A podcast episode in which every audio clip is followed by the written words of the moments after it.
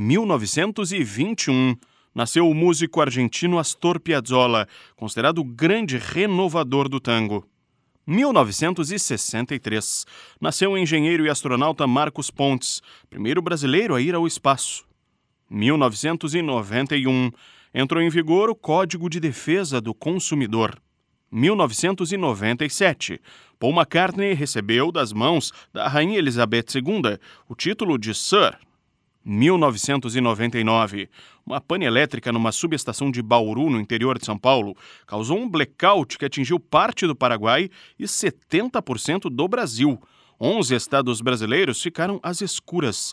A energia só foi totalmente restabelecida na madrugada seguinte. 2002.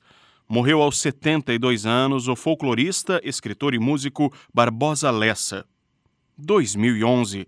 Um terremoto seguido de um tsunami no Japão deixou 18.500 mortos e mais de 2 mil desaparecidos.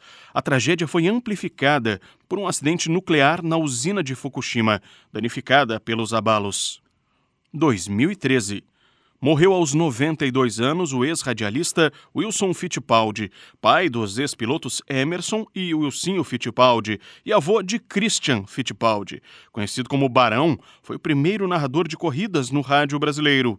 O título mundial de Fórmula 1 do filho Emerson, em 1972, foi narrado por ele. 2019 morreu o jogador de futebol Coutinho, histórico ídolo do Santos e da seleção brasileira. Também em 2019, o cantor e compositor Demétrios, ídolo da Jovem Guarda, conhecido pela música O Ritmo da Chuva, morreu aos 76 anos em São Paulo.